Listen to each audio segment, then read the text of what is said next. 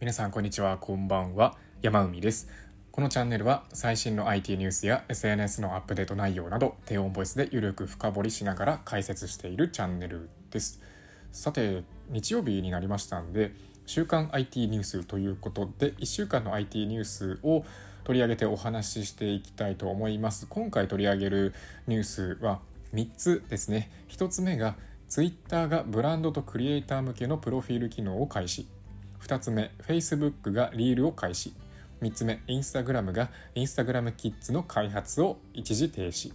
以上3つ順にお話ししていきたいと思います。サクッとやっていきます。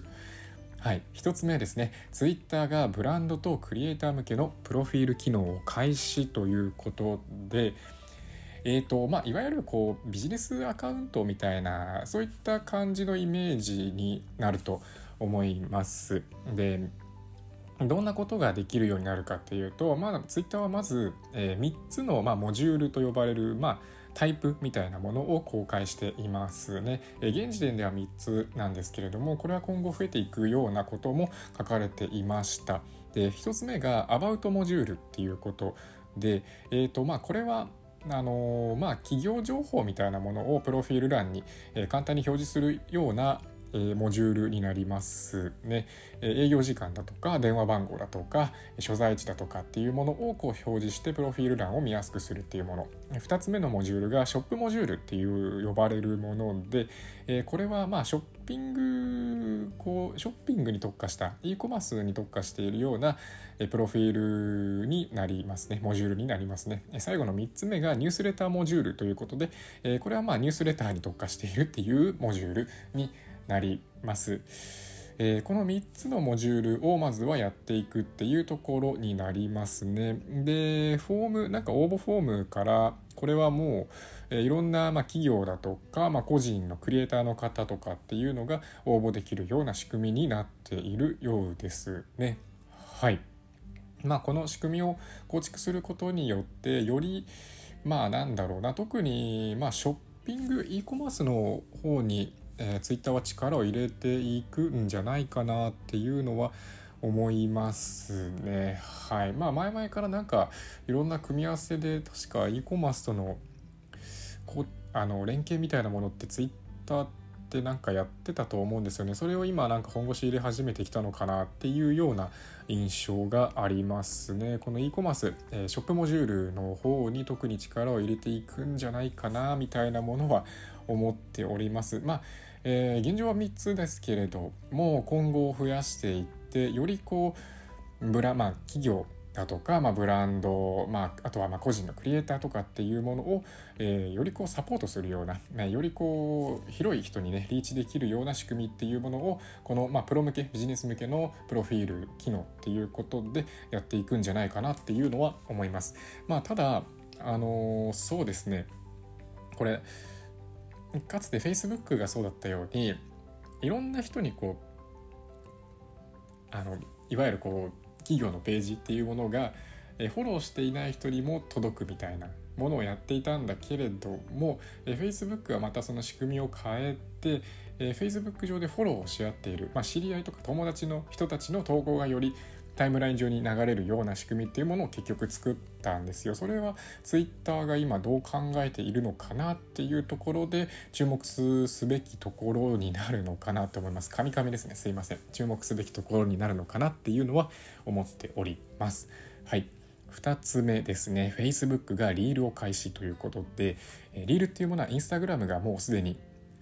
去年の8月ぐらいから始めている機能になりますね。TikTok に追いつく追いつくというか、えー、なんだろうその TikTok の正確には勢いを止めるみたいな減らすみたいな感じで始めたショート動画機能になりますね。Instagram はショート動画機能のことをリールって呼んでおります。で親会社の Facebook もこのリールの機能をまずはアメリカで始めていくみたいですね。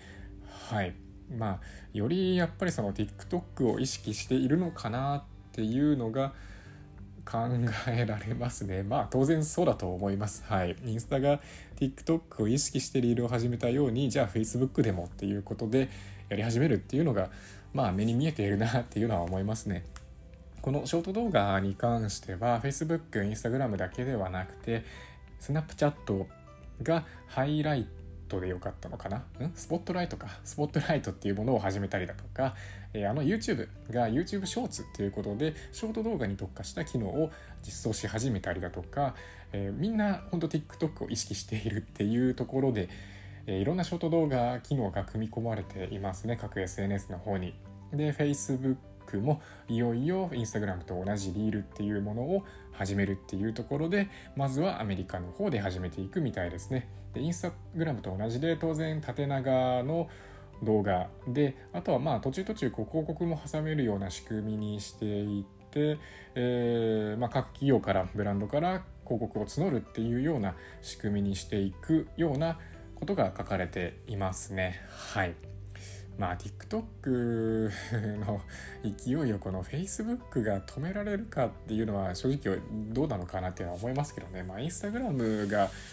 こう今頑張っていて、えー、よりこうインスタグラムのリールを始めてくれる人たちを、まあ、アルゴリズム上こう優遇するような、えー、今そういったあの形になってると思うんですよ。まあ、このでも Facebook があんまり今若い子たちに使われていないっていう Facebook が始めたところでまあ正直どうなのかなっていうのは思ったりします個人的に。はい続いて3つ目ですね。インスタグラムがインスタグラムキッズの開発を停止へということで、えー、っとこれは1個前の僕のあのポッドキャストの,、まあ、あの43回目いわゆる本編的な